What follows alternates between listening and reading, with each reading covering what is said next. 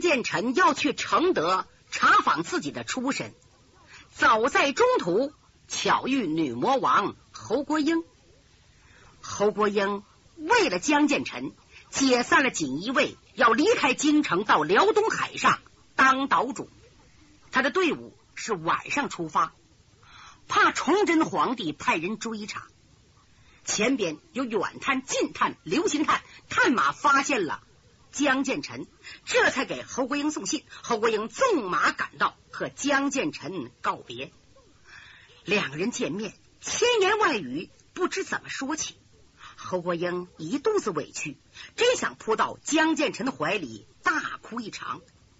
可那江建成喜怒不形于色，脸上毫无表情，站在那儿一言不发。侯国英心凉了，转过身去，掉下眼泪。五凤楼和李明赶紧到近前施礼：“老人家您好，凤楼李明给您磕头了。”侯国英擦擦泪水，转过来用手相搀：“哎呀，起来吧，谢谢你们承认我是你们的长辈。哎，我对不起你们呐。您别这么说，呃，您您这谈吧啊。”说这两个人走了，夏侯双杰也连连退下。为什么呢？想叫这对小夫妻说几句知心话。侯国英说：“建臣，我能见你一面，很高兴。新君继位不会饶我，我不能坐等待毙。我要到辽东海上当岛主，何时我们再能见面就不好说了。你可以忘了我。”可别忘了，我怀揣陆甲，不久分娩，他是你的骨肉啊！江建臣听这话，心里咯噔一下子。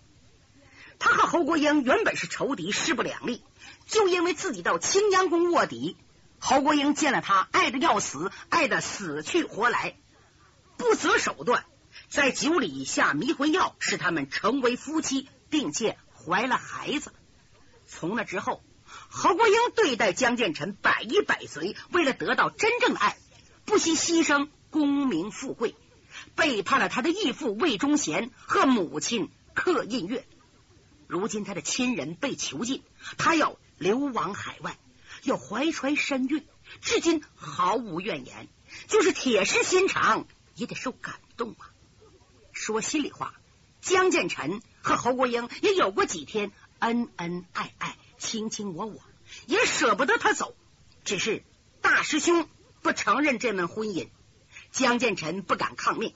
更主要的，侯国英是魏忠贤的死党，当今天子崇祯皇上不会饶他。如果不走，他母子有性命危险。哎，走吧，到海上避难。等我查明身世，万一能认祖归宗，在皇上面前再替他求情。把我的功劳都给侯国英免罪。想这儿，他伸出双臂，把侯国英紧紧的搂在怀内，深情的看着他。侯国英已经很满足了。建臣，信王登基对你如何？你这上哪去啊？江建臣摇摇头，没说话，因为一两句说不明白。他松开双手，只说了句。你多多保重哦，谢谢。侯国英看到江建成微皱眉头，心里不好受，知道他有为难之处。哎呀，我真惦着，怎么回事？我得调查调查。建成，我走了。就这样，他退了两步，有人牵过玉狮子宝马，任凳上马，马上加鞭，转眼不见了。江建成一直望着他的背影，只看他无影无踪，还在那看。李明说：“师傅看不见了，咱也该走了。”哎哎，好，就这样，师徒三人这才奔承德。到承德干什么去呢？前文我已经说过了，因为江建成要受皇封，皇上要查他的祖宗三代，可江建成说不明白呀，又意外的发现。三边总督杨鹤和江建臣长得特别像，想调查一下两人是否有血缘关系。就这样才奔承德。等他们来到承德，已经日出三竿。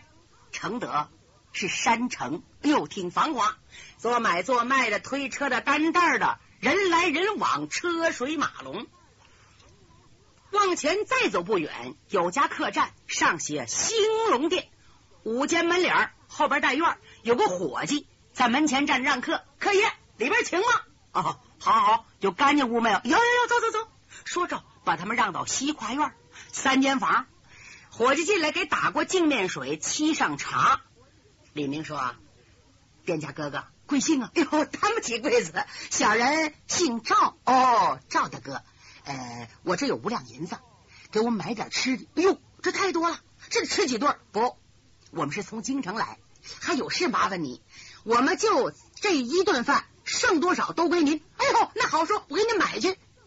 说着去了，不一会儿的功夫，这个伙计把东西买齐了，往这一摆。李明一边吃一边问店家哥哥：“我打听点事儿。”哦，您说吧，你是哪的人呢？我是土生土长的，就是承德的。哦，我想打听总督杨鹤杨大人的事，你知道吗？哦，您说是三边总督，他父亲叫杨森，对不对？对对，知道。甭说问我呀，我们承德十来岁的孩子都知道。哎呦，杨老将军可是年高有德呀，他老人家在这住多少年了？不过杨鹤将军、邵将军不在这儿，他住在三边。在兵营里，嗯，这个杨老将军官拜镇京元帅，呃，中年呐，把夫人雇去了，没有续弦。您还想问什么？我想打听他有几个孩子？哎呦，就两个，一个女儿，一个儿子。女儿，我数个字说叫杨碧云，今年我算算，哎，四十七岁。儿子。就是三边总督杨鹤四十五岁，小姐比公子大两岁。哦，那么这个杨碧云现在在哪？嗨，就在承德。哎呦，杨碧云在这，名气比他兄弟还大呢。长得既貌美，又熟读诗书。十六岁那年，皇上都知道了，被选入宫中为公主伴读，一直到公主出嫁。杨碧云没什么事了，天子赐婚叫他出阁。该着那年，他兄弟啊得中武探花，求皇上恩准，将姐姐杨碧云接回家中。杨小姐回家之后，闭门不出，至今四十多岁也没嫁人。嘿呀，还是个老大姑娘呢，就说长得还像小姑娘那么漂亮。不过我可没见着。哦，那么这个杨鹤呢？杨鹤更了不得了。边关治理的井井有条，威震三边呢。听说又升官了，呃，什么保小皇上平灭魏忠贤有功，现在当上御林军指挥使。这个消息啊，是昨天听说的，经常派人送喜，全城老百姓都知道了。哦，那么杨鹤有没有儿女啊？没儿子。哎，你说杨老将军一辈子没做坏事，可就是没有孙子。呃，只有一个小女孩叫婉儿。江建成听到这话，觉得失望了，没线索。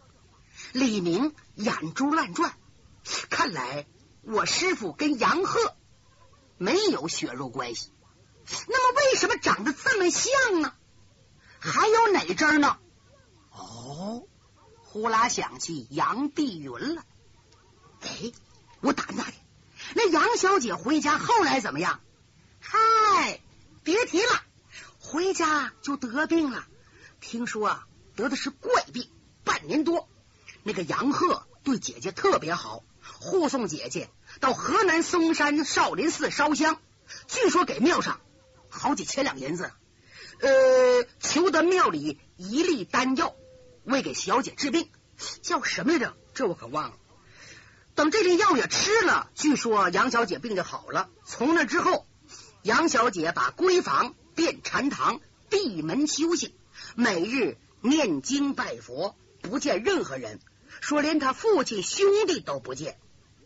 哎，赵大哥，这事你怎么知道的？嗨，我有个哥哥在杨府。里当厨子二十五年了，啥事我不知道啊？甭说这么大事儿啊，就是哪个丫鬟和哪个家人眉来眼去，我都知道啊。哦，哎呀，张大哥，谢谢你，谢谢你。哎，这事可不能往外说呀。哎，这没什么呢，我也挺多嘴的。其实这事也都知道。好好，谢谢您，有事您忙去吧。伙计出去了，只见江建成二目发直。江建成挺聪明啊！哎呀，杨碧云老小姐二十几年前嵩山少林寺烧香，我师傅告诉我，二十七年前在嵩山脚下江边把我捡回来的。两者是巧合呢，还是有血缘关系呢？李明比他想的更多。师傅，您是不是觉得这可是重要线索？嗯，对。你看，怎么能查清呢？师傅，要我看，您和杨碧云有血与肉的联系。对不起，是您的生身母亲。不许胡说！你没听伙计说吗？老小姐没有结婚，嗨，没结婚，上少林寺干嘛？这里有事儿，无风不起浪。我看呐，您应该这么、这么、这么办，赶快派人去找我的师伯，问我师伯当初捡您的时间、地点，以及穿的什么衣服，用什么包的，把这东西都拿来做证据。还有，再派人找老驸马冉兴，打听一下。老小姐杨碧云在宫中伴读是哪位公主？找到那公主，打听一下杨小姐的情况。江建成点点头，好吧。凤楼啊，你赶快回嵩山黄叶观去找你掌门师伯和你师傅，详细询问我当年被捡的情况，速去速归。李明啊，你回京城去找冉驸马，承德的事儿由我来调查。哎。就这样，三个人分头行动。单说江建臣，哎呀，心神不宁啊！是啊，当初师傅对他像亲父亲一样，两位师兄像哥哥待他，但是到底不是自己的骨血骨肉。一旦说能找到父母，多高兴啊！就这样换了一身干净衣服，带点散碎的银子，出离客栈，往街的中心走。一边走一边琢磨，我到哪儿去打听打听呢？哎，九四茶楼是探听消息最好的地方。我找一家酒楼或者茶楼，我到那询问询问。他猛一抬头啊，你说巧不巧？前面是个茶楼，两层啊，下边是饭店，上面茶馆，上写甘泉楼。他噔噔噔噔噔噔上了楼了。茶贩赶紧过来哟，少爷里边请，您喝水呀？啊，您喝点什么茶？随便随便。哎，您看这座既雅亮又清静，您坐这儿，靠窗户这儿坐下。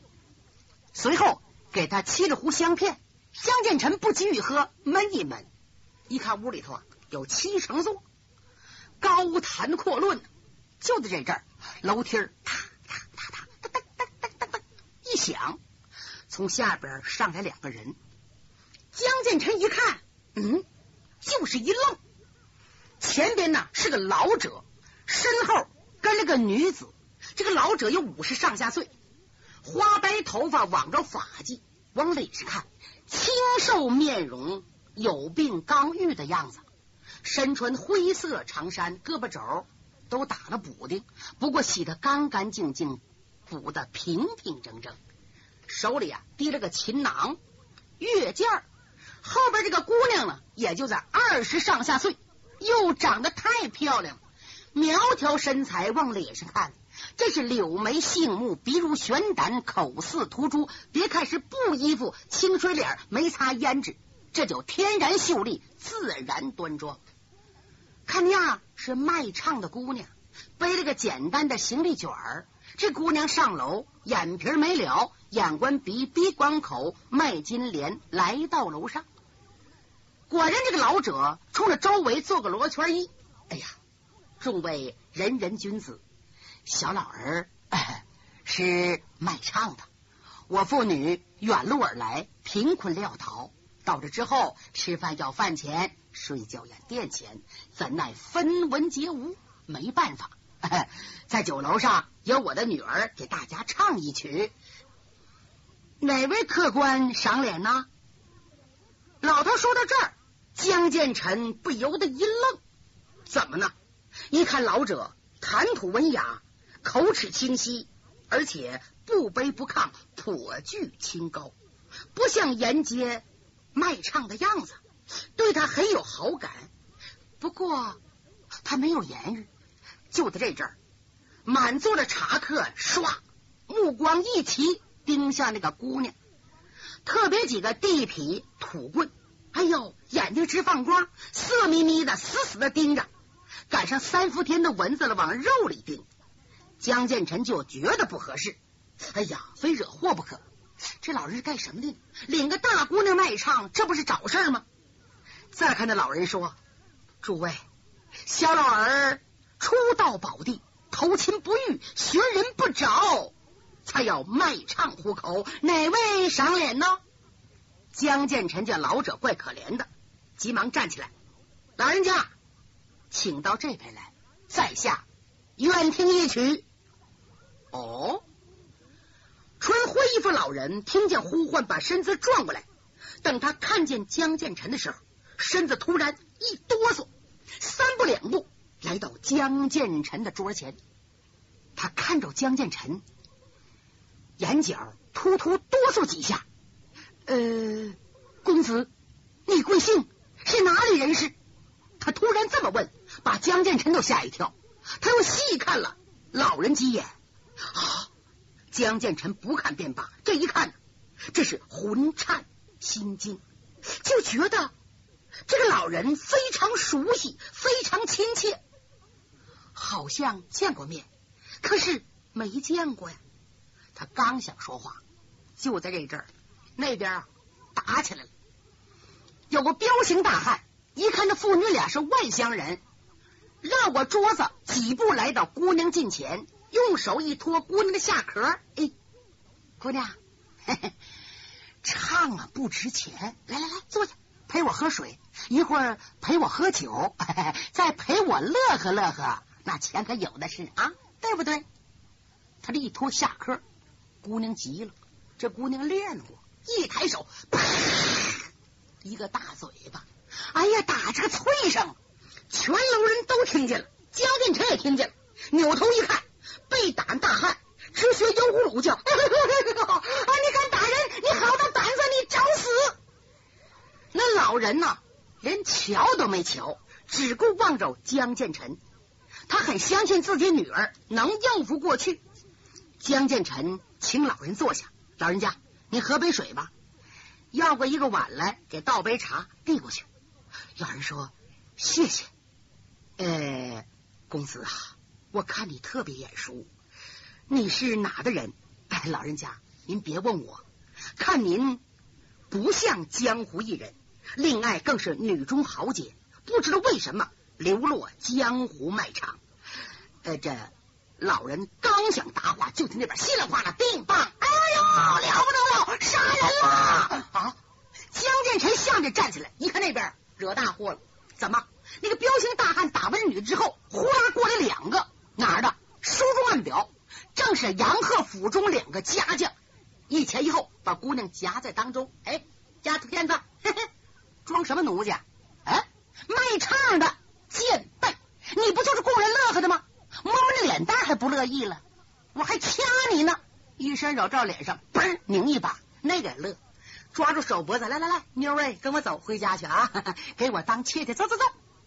姑娘急得了不得，刚想张嘴，就在这阵旁边噌过来一个人，二十左右岁，一个武生公子，身穿月白缎的剑袖，头戴月白缎的帽子，来到两人近前，你给我松手！你们俩什么东西？你们家没有姐妹，你没有娘啊？啊，人家姑娘贫困潦倒，在这卖唱，你伸狗爪子，你敢摸人家？你看，你家大爷把你手爪子掰掉，砰！他把其中大汉手腕子抓住，嘎巴一拧，手腕子折了。那个急了，耶，小子，这个女的是你什么人？她是你姑，是你姨，你敢暴打不平？哎，他咣给一拳。那个年轻武生公子往旁边一闪，啪，左手一拨他胳膊，右手来个仙人指路，奔他眼睛，嗖就过去了。两个手指头正好捅进眼睛里。是啊，眼珠子琢磨，我在这里待了三十多年了，你怎么进来了？你进来，我出去呗，把眼珠子。你说脸能不疼不叫唤？这边噼里啪啦一乱，江建成一看，这可糟了。心想：九四茶楼是领国家许可证营业的，你打伤打死人那还了得？他扭头再一看呢，哦，不是那女的伤人，是一个武生公子。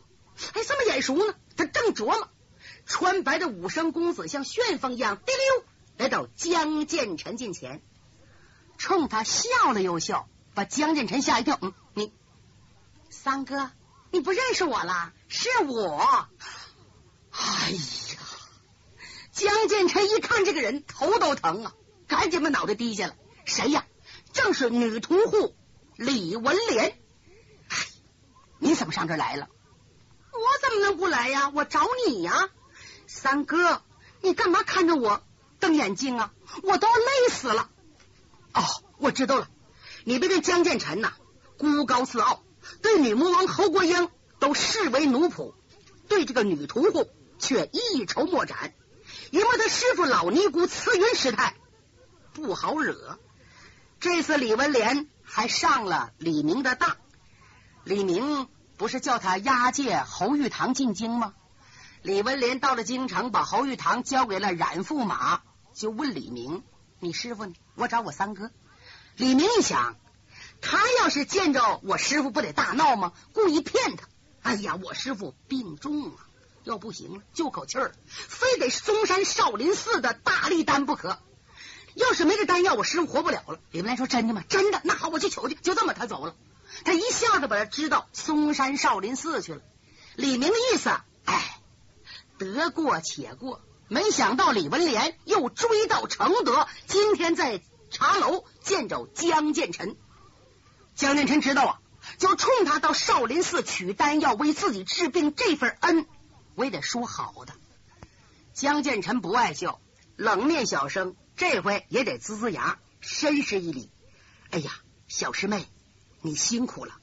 听李明说，为了愚兄这点小病，你去了少林寺。哎，谢谢你了。哎，别谢了。李明说你受伤，可把我急坏了。我跑趟少林寺，向那个老方丈要一粒大还丹。他硬是说你的伤不重，不给我，哼，我非要不可。双方吵起来，气得我抽出我师傅的飞鸿剑，要跟他拼命，逼得老方丈才命人取来个小匣，里边装的大还丹。我跟他要啊，嘿，老方丈太小气，就给我一粒。我一生气，一把把这小匣都抢过来了，揣在怀内。哪知老方丈竟命十八个和尚来夺那个小匣。